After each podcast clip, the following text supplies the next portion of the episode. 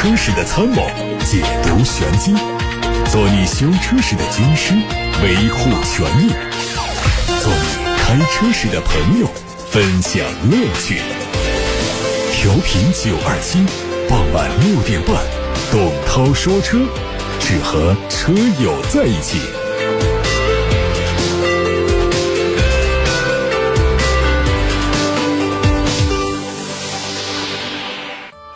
晚上好，我是董涛，欢迎来听董涛说车，六点半到七点半直播，欢迎把选车用车问题、把汽车消费维权投诉发送到直播间，零二七八六八六六六六六正在开通，还有董涛说车的微信公众号可以图文留言。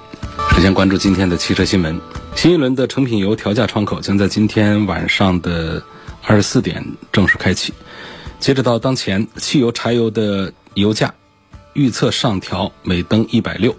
从目前国内油价变动的形势来看，这次油价上涨的概率很大。如果本次上调最终落实，国内的成品油价格将会迎来跨年度的九连涨。根据相关机构的预测，预计上调油价，汽油、柴油的零售价将会涨幅为每升零点一六到零点一八元。九十二号汽油将进入到七元时代。有海外媒体捕获了奔驰 EQB 的谍照。预计最快在今年的下半年开启预售。此前已经有消息，奔驰 EQB 将在今年北京奔驰顺义工厂投产，由此预计新车国内上市的进度会和海外同步。从谍照看到，延续了奔驰 GLB 的方正设计风格，不同的是，EQB 换装了全新灯组和封闭式的格栅，后排罩的位置也有变化，车尾的设计更加圆润。有消息说。新车会取消掉七座的配置，留出内部空间存放电池组。动力方面将会用单电机和双电机两种版本，单电机的最大功率有一百四，双电机的最大输出功率会超过两百。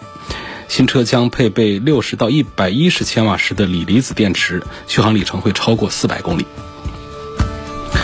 宝马集团日前正式发布了全新的 BMW iDrive 智能交互系统。和上一代的 iDrive 7.0系统相比，这套被宝马官方称为有史以来最强大的数据处理系统和技术平台的 iDrive 8.0系统的操作功能、UI 设计等方面都有进一步的优化。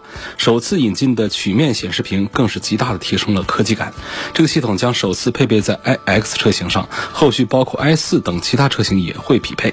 除了更富有科技感的视觉冲击，新系系统还继续保留了控制显示屏、带手写输入版的 iDrive 控制旋钮，以及方向盘上的控制旋钮、语音控制和 BMW 手势控制系统五种交互模式。后续宝马将根据不同地区、不同车型按需提供安装功能，消费者可以通过在线购买新的功能，并通过 OTA 的方式把新功能安装在车上。奥迪刚刚发布了 Q4 e 创量产版的原车型。不知道有多少人被那个花里胡哨的伪装劝退。不过最近海外网站上流传了一张图片，向我们展示了奥迪 Q4 e 创的真实面目。去掉伪装后的奥迪 Q4 e 创又回到了我们熟悉的样式：大尺寸的多边形的点阵式中网。狭长上扬的头灯，棱角分明的车身线条，这就是大家以后能买到的奥迪 Q4 e 创的样子。除此之外，车的尾部、内部造型还是需要靠大家自行脑补。在内饰方面，新车会采用全液晶仪表盘，搭配四辐式可触摸操作的方向盘。中央控制区域采用的是内嵌式的 MMI 多媒体触控显示屏。根据此前的信息，新车会采用前后双电机，电池组的总容量为八十二千瓦时的三元锂电池，它的续航里程四百五十公里。日前，一组疑似国产加长揽胜激光的路试照片在网上曝光。从谍照中可以明显看到，后门相比现款更长，意味着它的车身尺寸和轴距都做了大幅度的加长。预计它的轴距会和宝马 X1 相近，在两米八左右。外观和现款车型都采用相同的设计语言。参考海外版本，未来还可能会推出七座版本。内饰方面最大的变化是换装了全新的三辐式方向盘，科技感进一步提升。动力方面将会用 2.0T 加48伏的轻混，匹配九速自动挡。另外，新车还会搭载 1.5T 三缸发动机加电动机组成的插混系统，纯电续航里程65公里。一汽丰田目前正在建设代号为零幺八 D 的新车项目，供应商表示，这车是一汽丰田全新的 MPV，将会从明年九月开始为该车配套。据了解，该车的内部代号呢，可能就是丰田全新的塞纳，将在明年九月份开始试生产，随后正式投产。因为广汽丰田已经注册了和塞纳相关的中英文商标，预计一汽丰田引进的可能就是中国的特供版。这车主要在造型上有区别，配置和三大件都不会有很大差异。在动力部分，新车。会全系用上丰田最新的2.5升混动，参考别克 GL8 和大众的威然，这个车型有可能主打的是三十到四十万元级别的市场。外媒说，随着宝马加紧向电动汽车的转型，MINI 品牌将会从2030年开始转向全电动汽车。2025年，MINI 将会推最后一款内燃机汽车，到2027年，MINI 销量的一半会是电动车，到2030年就只生产电动车。在 MINI 之前。福特欧洲、宾利、捷豹和沃尔沃等品牌也公布了全面电动化的计划。以特斯拉为首的纯电动汽车公司估值飙升，以及越来越严格的排放法规，都加速了全球向汽车电动化的转变。红旗官方传出消息，二零二一款的 H 七正式上市，三款配置的售价从二十五万二千八到二十八万八千八，基本上保持现款的外观。进气格栅的中央是贯穿式的红色装饰条，传统的红旗立标也改成最新的扁平化设计。在内饰方面，一点八 T 舒适版和二点零 T 精英版都提供黑色和丹霞棕两种内饰，顶配的二点零 T 旗舰版额外增加了紫砂红。配置方面，三款都没有变化，动力上继续用一点八 T 和二点零 T。取消了 3.0T。吉利官方传出消息，吉利星瑞将推运动版。从项目招标的时间看，新车预计最快在五月底上市。和普通版相比，它在细节上有一些调整处理，比如说进气格栅的外沿用了熏黑的装饰条，替代了镀铬装饰；车尾的吉利标志改成了熏黑式；车身的尾部加入了黑色的贯穿式装饰条，还有四出式的排气装饰。新车和同平台的领克零三、零三加的产品策略不同，并没有配备 2.0T 的高功率涡轮增压发动机，而是继续用 2.0T 的低功率。这意味着新车在价格方面并不会有太大的变动，估计是起售价十四万元左右，略高于次顶配。广汽传祺官方传消息，旗下的新车 GA4 Plus。也就是中期改款的 GS 将在三月底正式上市。相比现款，它的前脸进气格栅面积明显增大，并且做了熏黑处理。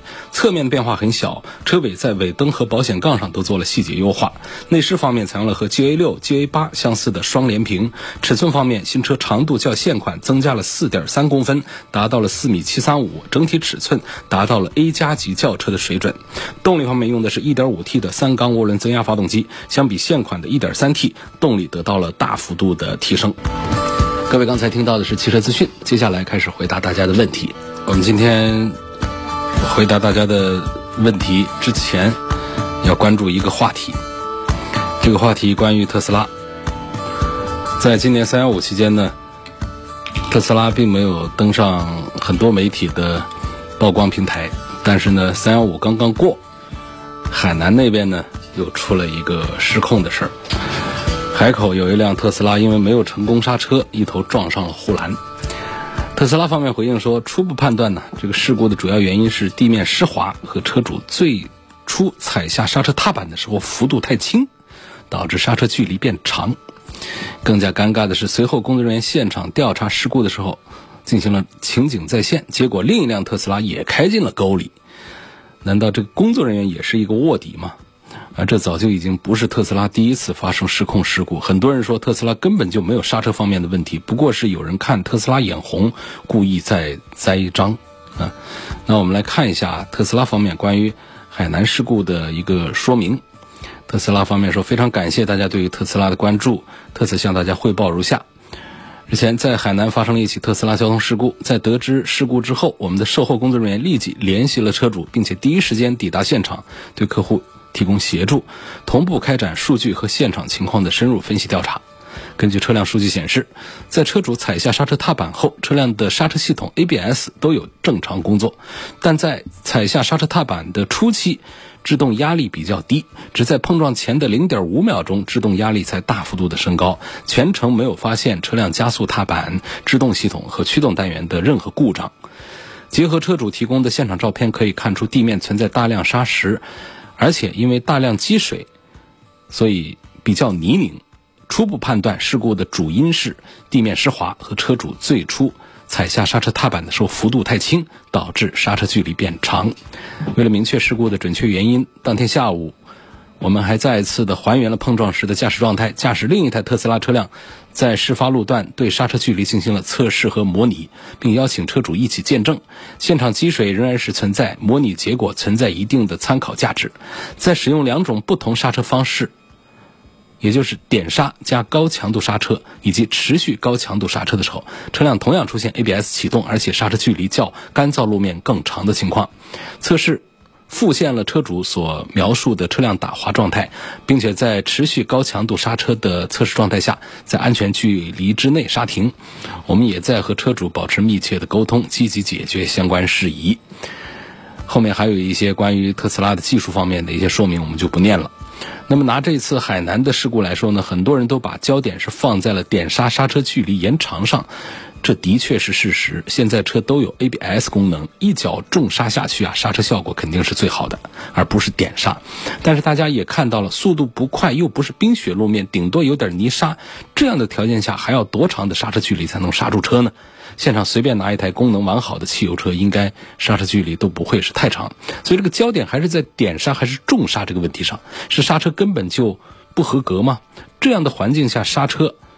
如果完全刹不住的话，那么我们怎么相信在时速更高的高速公路上，在雨雪天气、在道路湿滑的情况下，特斯拉能够成功的完成刹车呢？我们又怎么放心把自己和家人的生命安全寄望在特斯拉的刹车系统上呢？还是说下雨天、下雪天都不要再开特斯拉了？那么网友们也对特斯拉疯狂甩锅的行为在网上发起了热议啊。我们看几条。留言啊，有位网友说：“特斯拉怎么可能有问题？有问题的全部都是车主啊！”这说的是反话了。另外一位网友说：“关键是售后去测试的也是撞了。”还有一位说：“中国的车主不好伺候啊，还是美国的用户体重标准一些，一踩一个准。”另外一位网友说：“为了上三幺五晚会啊，这特斯拉也真是太拼了。”有人说，之前官方回复说踩太重触发了 ABS 防抱死，现在又说踩太轻，反正就是没你们什么问题，关键是结果都失控了。你们后台数据还说一切正常，这够危险了。另外一位网友说。我们家的老头乐都能刹得住，只是特斯拉太高级。本来这次准备怪驾驶员操作不当的，结果自己的员工也试车了，也同样刹不住，同样的结果。所以呢，他们这次大费周折的认真的去现场看了下，要不是他们自己的猪队友啊，特斯拉压根不必要去现场勘测，直接推给消费者就行了。这是网友们的留言，而且呢，还有一个重点，那就是特斯拉在两次刹车之后啊，刹车太重，踩不下去。这不仅让网友们想起了前几次特斯拉的失控事件。在今年元月份，北京的一位特斯拉车主质疑：八十二万元买的特斯拉刹车失灵，刚提一个月的新车连撞两次，当时的车速仅仅只有二十公里每小时。特斯拉的客服却回应说，是因为女性踩刹车力道过弱，制动距离不够，刹车没问题。这两次事件是惊人的巧合，可能都是出现了刹车踩不下去导致事故的情况。而我们再看一下这两年特斯拉失控事故的汇总，可以看到特斯拉从来没有承认过自己的车存在问题，都是踩刹车的力度不够啊。你看，二零二零年五月二十一号，在浙江杭州，有个事件是赵女士地下车库突然加速，靠左转擦墙和刹车才停下来。特斯拉的反馈是。用户电门当刹车，检测后行车记录仪相关数据被删除。二零二零年六月十六号，在江西南昌，一辆特斯拉 Model 3起火。车主说，事发前车子在行驶状态下突然自动提速到每小时一百二十七公里，踩刹车没反应，最后在道路尽头撞上土堆起火。特斯拉反馈，未检测到刹车，车辆自己加速的可能性非常小，并表示数据丢失。二零二零年七月十七号，北京，马先生在市区马路上低速掉头，转换到倒车档的时候，突然向前冲，及时刹停。特斯拉反馈说，这是电脑死机了，线数过载了。主动更换新电机之后，云端数据也消失了。二零二零年八月九号，上海，一辆特斯拉 Model 3突然失控，冲进加油站，造成两名。工作人员受伤，部分车辆及设备受损。而这一次呢，特斯拉没做任何回应。二零二零年八月十二号，浙江温州，一辆特斯拉 Model 3失控冲向停车场拦截杆，连撞了多辆汽车之后发生了侧翻。特斯拉说，初步判定是车主的操作失误，把油门当成了刹车踩。二零二零年九月五号，四川南充一辆特斯拉 Model X 在富民街突然高速行驶，撞翻多辆汽车，并且撞倒了数名行人，最终导致两人死亡、六人受伤。特斯拉方面表示，根据对车辆数据分析，车辆没有发生任何故障。二零二零年八月十九号，北京，特斯拉 Model 3通过路口红绿灯之后，突然。向右偏出车道，同时方向盘很重，转不动。最后，车冲上了路边的公交站台，护栏被撞飞，一位交通指导员阿姨被撞骨折，车辆受损严重。特斯拉说，经过对车辆的勘查和数据整理，该车辆在事故发生时没有开启自动驾驶辅助功能，直到碰撞发生，没有发现包括转向系统在内的任何系统故障。二零二零年十二月十二号，北京西三环航天桥附近一小区内，一辆白色特斯拉 Model S 发生碰撞事故，整个车身撞到了居民楼。媒体报道，车主表述，事发时车辆突然失去了控制，冲向了楼房。对此，特斯拉方面没做任何回应。二零二零年十二月十八号，广东深圳，一辆特斯拉突然加速撞上了一辆出租车，随后又撞上了一辆货车。特斯拉车头受损严重，车主当时在一个车友群发消息说刹车失灵，方向盘也打不了，最终是被大货车阻停的。特斯拉说，经过对车辆数据的读取和分析，车辆的加速以及先后两次碰撞发生过程中，驾驶员持续深度的踩下了加速踏板，期间并没有踩下刹车的踏板。二零二零年十二月三十号，浙江杭州。一辆特斯拉原本在下坡路面行驶，车辆突然失控，冲进了旁边的一家酒店内。车辆撞破玻璃门之后，直接撞到了酒店大堂的前台上。对此，特斯拉未做任何回应。二零二零年十二月三十一号，四川成都有一辆特斯拉 Model X 突然失控，连撞保时捷、比亚迪、蔚来三辆车。对此，特斯拉未做任何回应。二零二一年元月一号，上海。车主梁女士爆料，二零二零年十二月三十号，她驾驶的 Model 3出行，汽车失控二十分钟之内，期间特斯拉车主梁女士拍下了二十一秒钟的失控状态，脚离开踏板之后，汽车仍然还在自行加速行驶。特斯拉说，经过后台数据分析及该路段的勘查，确认拍摄视频的路段是一段下坡路，由于重力势能的原因，车辆发生了加速。二零二一年元月五号，山东临沂，在盛泰广场，一辆特斯拉失控冲进厕所，将洗手台撞碎。车主描述，失控原因是踩不动刹车，无法减速。车主还表示，当他查看行车记录仪时，发现特斯拉后台已经自动清理了撞车时的所有行车记录画面。特斯拉方面回应。造成事故的原因是由于车辆在踩刹车的同时加速转向，加之地面湿滑，造成车辆打滑，轮胎失去了抓地力。二零二一年元月七号，北京，陈女士说，八十二万元购买的特斯拉，提车刚满一个月就连撞两车，当时车辆提醒报警和前车距离太近，连续三次急刹车之后，车辆加速撞上了前车。特斯拉说，女性踩刹车力道偏弱。惯性前冲让人觉得车在加速，制动距离不够才会导致车祸。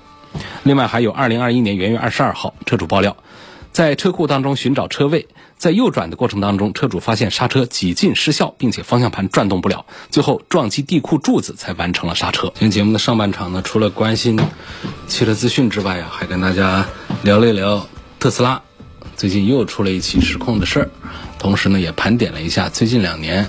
在中国范围之内，就出现了多少起特斯拉事故的事情？事故的原因呢，众说纷纭。那车主一个说法，特斯拉一个说法。有时候特斯拉呢，直接认为是消费者的原因；有时候特斯拉不做任何回应。总之呢，是特斯拉没有承认过自己有毛病。但是呢，确实是全国出现了那么多的很相近的那些莫名其妙的一些车祸事故。我们不可否认呢，特斯拉对于新能源汽车的发展起到了非常非常大的推动作用。但是在飞速发展的过程中，特斯拉好像是忽视了产品质量才是一家企业应该坚守的底线呢。敢问骄傲的特斯拉是否要和英菲尼迪争主角？啊，跟福特争争主角？虽然说三幺五已经过了，三幺五的央视的晚会上呢，只有英菲尼迪、福特和宝马。但是不要忘了，我们消费者的维权永远不会缺席。在全国汽车名嘴评选的2021年度的十大柠檬车榜单上，特斯拉的 Model 3是名列榜首。名列榜首榜首之后呢，我们评委们给出的评语里面呢，有一句话：甩锅强中强。所以这就是我们今天关注这个特斯拉关注的点。不仅仅在于它的车祸的原因是什么，我们还关注一个点，就是特斯拉这么多次的回应，从来没有承认过车辆有任何的问题。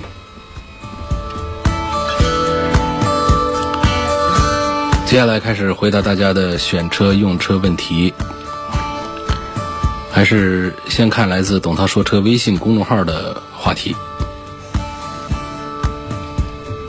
有网友希望分析一下捷豹 F-Pace 和阿尔法那款 SUV 的对比，主要是注重驾驶感受，也要照顾一点舒适性。还问三大件质量，这个不用这么复杂的分析啊，直接的就如果要在这两个当中看的话，讲这个驾驶感受、操控性能的话，呃，肯定是阿尔法的是要强一些，它的提速啊各方面都更快。但是呢，这个不重要了，现在的重要点就是这个。整个阿尔法呢销售非常差，品牌非常弱，网点很多地方都没有 4S 店。像我们昨天节目就还有一位女士向我们投诉，还是前天节目就投诉这个阿尔法罗密欧买了车之后找不到地方修，找了个地方修呢，那个店里还骗人家，然后发现在本地在湖北武汉根本就没有授权的售后就 4S 店。所以这样的情况下呢，我建议呢就不要再考虑这个阿尔法罗密欧的车了。捷豹的 F-Pace，这还是一个原装进口的一个捷豹，然后在性能上呢并不是那么的突出，但是相对于其他国内合资生产的同档次的豪华中型 SUV 来说，它的驾驶性能还是比较优异的。所以如果一定要在这两个当中看的话呢，你不用太多的对比什么舒适性啊、驾驶感受了，就直接。在这两个当中，删掉那个阿尔法罗密欧就可以了。至于说捷豹的 F-Pace 是否很值得买，它它对比一下咱们的奔驰、宝马、奥迪的竞品，它是否是一个更合你心意的一款产品，那是后话。首先是把阿尔法罗密欧这个车把它给拿开啊。一位姓朱的网友说。涛哥，前天、昨天我都提问了，可能因为节目时间有限，你没回答。希望今天能听到你的答复。最近看到某短视频上一个说车的大 V，在聊到混动汽车的话题的时候啊，他觉得目前市面上的混动车都很鸡肋，除了省油没有其他的优势，价格还比燃油车贵了好几万，开个四五年才能把差价给省回来。他想问一下，涛哥你怎么看混动车的？在旧势力燃油车和新势力电动车中间，混动车有没有存在的必要性？混动车扮演的过渡角色是否很尴尬？哎，这个话也不能一概而论。确实有一些品牌的混动车呢，做的第一个是比油车贵太多，第二个是呢，混动的效果很差。呃，这位网友的留言就说，有一位说车大 V 提到的混动车很鸡肋，除了省油没有其他优势。混动车主要就是解决一个省油的问题。好，那么第二个点就是省的油钱需要好几年才能够顶得上燃油车便宜的那些钱。所以这个其实不能简单的用钱来讲，就是要讲到的是一个碳排放和能源的节约这方面的一个贡献。另外呢，确实有一些车呢，它只是为了省油，比方说丰田系的插混混合动力，它主要的都是为了省油，它在动力上没有提升。但是，比方像本田系，它的混合动力呢，因为它是一个并联的一个原理，它会有动力提升，中低速的时候啊，加速更快的这么一种操控性能方面的体验。所以不同原理的混合动力呢，它产生的效果也不一样。不同品牌、不同车型呢，它的价差也不一样。像本田、丰田的混合动力和燃油车之间的价差已经非常小。如果我们每年跑的公里数大的话，要不了多久能把这个油钱给省回来。所以那个话呢，说都是鸡肋啊，这个话太绝对，还是得分品牌、分车型，讲原理、讲道理。有位网友说，宝马的三三零 Li 和宝马的五二五价格相差不远，问我该怎么选。你首先要知道这两个车之间最大的区别，平台不一样，五系要高级一些，三系要稍弱一点。车子的尺寸啊、平台各方面都有这样的差异。另外呢，在驾驶感受上呢，三三零高功率的三三零确实是要比五二五的这个低功率的二点零啊跑得要快。包括呢，你买的这个四十万的三三零呢，它已经是到了四驱，但是呢，五二五的低配的话呢，不仅仅是慢的问题，也是一个后驱的一个车。所以呢，这个中间的差异非常大。但是另外还有一个差异呢，就是。五系不管是风格上更稳重，还是空间上更宽敞，它都适合年纪再大一点或者有商务的用途的这样的朋友们。哪怕它动力弱一点，因为开这个车也不是去飙车的，就算是要飙车，那三系也不能飙啊，那还不得上性能版的才可以。就普通一个三三零，它能飙成啥样？那我们一个喜欢开车的一个年轻的朋友的话，开这么一个慢腾腾的五系显然不对。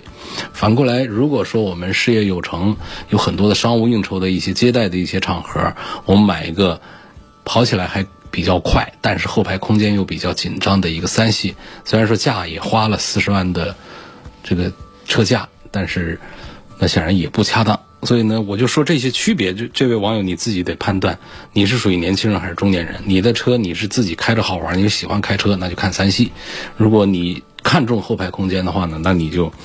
买性能弱一些的五系，这是两个不同档次的产品，中间的区别不仅仅是我们看到价格上只那么点区别，所以它们的区别就很小。价格上是一样的，但是顶配的三系和低配的五系在性能、空间、定位上和用途上，它们的区别都非常大。小马哥说：“我全家三代六口人，正常出行都是三大两小，偶尔有六个人出行。”要兼顾到媳妇儿在城里开车上班。现在我开的是雪佛兰科鲁兹，想换个三十到三十五万的七座车。我看了奔驰的 GLB、汉兰达、探险者，感觉 GLB 动力够用，就是噪音大了点儿。然后呢，汉兰达和探险者呢，感觉媳妇开啊上班大了点儿，而且汉兰达新款要等，加价还免不了。探险者呢又担心福特的品牌和服务，希望听听涛哥的意见。我这意见就说的很好了，你自己这个判断跟我跟你要说的话都是完全一样的啊，就是关于探险者和汉兰达的评价是非常的客观的，是准确的。所以在这当中，我认为你们家现在还是适合买一个高功率版本的奔驰的 GLB，你也开了，觉得动力并不弱，然后你觉得它的噪音大，噪音大做隔音去，你想象一下，这么大尺寸的给你布置了三排座椅的一个奔驰，然后呢，它还用了很好的 2.0T 的发动机，加上这个九速的变速箱，它凭什么还卖二十几万呢？那不可能了呀，那价格就到四十万上去了，是不是？所以这个事儿就是我们要看清楚，它是半下地三十万以内的这么一个价格的车，那么要接受它的这个一点三 T 的这个小发动机，然后要接受它的七速的湿式的双离合变速器，啊，高功率的也有八速的湿式双离合变速箱的这样的配置。目前的故障率的表现上讲呢，奔驰家的双离合还没有像别家的。那么爱坏，当然说可能也是出来的时间不长，还需要再观察的原因吧。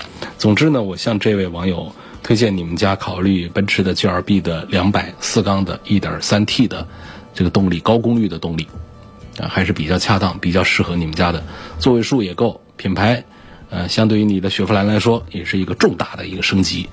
然后呢，你的出行啊，这个三排座椅啊也是够用。只要不是经常的三排啊，它的第三排空间肯定不要做大的期待，不时之需是可以，因为你们家是全家是三代六口人，而且呢，这位小马哥还特别用括号告诉我说，身高都不超过一米六五，那身材比较小，那用这个 G R B 一家六口出行的话呢，问题就更小了。还有网友说，我听了你节目七年，七七不落呀。目前正在挑人生的第三台车，虽然总听节目有些懂车了，但实在是纠结着不知道该怎么选，希望帮我解答。我想买一台大点的 SUV，最好是七座。用车经常跑高速，前几天看了汉兰达，因为它加价行为太恶心，那配置太拉垮了，就放弃了。听说同级还有昂科旗啊，还有开拓者呀、途昂啊，还有小一点的 XT 五。我主要看重的是三大件的质量和整车品质、油耗，次要看保值、驾驶感受、后期费用。希望帮忙说一说这几个车的主要毛病和哪两个你最值得推荐和推荐理由。汉兰达把它排除掉了之后啊，这个昂科旗呢，其实性价比表现是很不错的。呃，我推荐昂科旗的点在于它在同价位当中啊，做工还是做的比较好的。我推荐它并不是特别的多呢，这个点又在哪儿呢？就在于在别克家族里面，这个昂科旗啊，它现在这套动力系统，这个九速，呃，稳定性相对其他的要差一点。实际上二十几万一个五米长的一个大别克，实际上这个性价比是很好的。如果说他们家能够把变速箱能够匹配更好的话，推荐指数显然会更高一些。呃，相对讲呢，像这个途昂呢。实际上，在这个三大件这方面呢，它的稳定性表现要更优质一点。但是呢，在底盘上素质很差，跟这个别克的昂科旗啊，那是没有办法来相提并论。驾驶的高级感，那显然还是别克的昂科旗是要强一些的。另外呢，这个朋友还提到了凯迪拉克的 XT 五。其实 XT 五这一套呢，就是在动力这个单元上呢，还是跟这个别克的体系都是一致的。所以在推荐指数上跟它是差不多的。从这个豪华感受上讲呢，凯迪拉克的 ST 五也没有比说昂科旗能够提升多少。如果说能够接受凯迪拉克 ST 五的话，那你还不如就接受这个别克的昂科旗了啊。所以开拓者这个就不做推荐了，因为这个品牌目前在市面上的形势都非常的不好，就是不建议来入手这样的品牌产品。所以我建议这位朋友呢。如果从从这个三大件的质量和整车品质以及油耗这个角度来考虑的话呢，虽然说都不完美，都有缺点，那我还是觉得别克的昂科旗反而是值得你去关注一下。其次，凯迪拉克 ST 五，然后是大众的途昂，最后是雪佛兰的开拓者。秋风问：B 一驾照一次性扣六分有多大个影响？你没扣完，它能有多大个影响？扣完了就影响大了。一次性扣六分和一次性扣十分的结果都是一样的，就是看你的剩余的分数越来越少嘛。所以大家开车还是过细一点啊。现在扣分呢，一个是罚分比较重，第二是罚分的各种情形啊比较多见。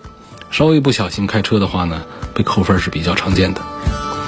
下面我喜欢开车，对动力、底盘、隔音、降噪有要求，偶尔跑下烂路。我试驾过坦克三百，感觉不错。这个车怎么样？这车呢，去年十二月份刚出来，现在这个质量问题呢，我们还没有办法来评价说这个车子质量做得很好，不好说。但是呢，从整个这个车目前我们试驾以及拿到的这个网友们的车友们的反馈来讲呢，确实是比较热，就是偏正面的东西是非常多的，啊，包括它的动力性能很完善，它的越野配置，非承载式的车身。最关键的是什么呢？它解决了一个痛点，就过去我们有些人喜欢它的底盘通过能力要强大一点，稍微强大一点，内饰就一塌糊涂，就不时尚，就不潮了。呃，就算是像吉普的这个牧马人这样的内饰这方面呢，家里男主人是同意的，但是女主人呢就没法接受内饰的那种粗糙、那种狂野。所以实际上在市场上是有痛点，就是我又想它通过性能好一点，我又想它外观内饰精致豪华一点。所以这个坦克三百就找的这个点打得非常准，这就是现在网友们还有车评人对这款车赞赏有加。当然，这当中确实也有夸张的这个部分啊。不过这个车呢，我觉得首先从现有来看呢，性价比是很好，是很值得考虑买的。但是呢，就长城座位这个平台上出来这个坦克三百，它到底会在品控上做怎样，可不是说一个月两个月我们就可以下定论的，没个半年一年投诉都都出不来的。所以，一个车它在上市之前要做几十万公里的极寒、极热的极限路况的一些测试，是为什么呢？就是在模拟极限的用车情况下，把它的故障啊，尽早的把它暴露出来，然后来看整车的品质。所以我们提个车一两个月就跑了一两千公里的这种情况下，这这就出毛病的话，那这车这车就不用考虑了。所以还得开个半年一年之后，再看车主们的反应，说这车的品控做的怎样，那时候再做推荐，要更加的稳妥一些。好，今天就说到这儿，感谢各位收听和参与每天晚上六点半到七点半钟直播的董涛说车。错过收听的，可以通过董涛说车的全媒体平台收听往期节目的重播音频，以及提出更多的问题。他们包括了蜻蜓、喜马拉雅、九头鸟车架号、易车号、百家号、微信小程序梧桐车话、微信公众号、微博等等，都是董涛说车同名专栏。明天晚上的六点半钟，我们再会。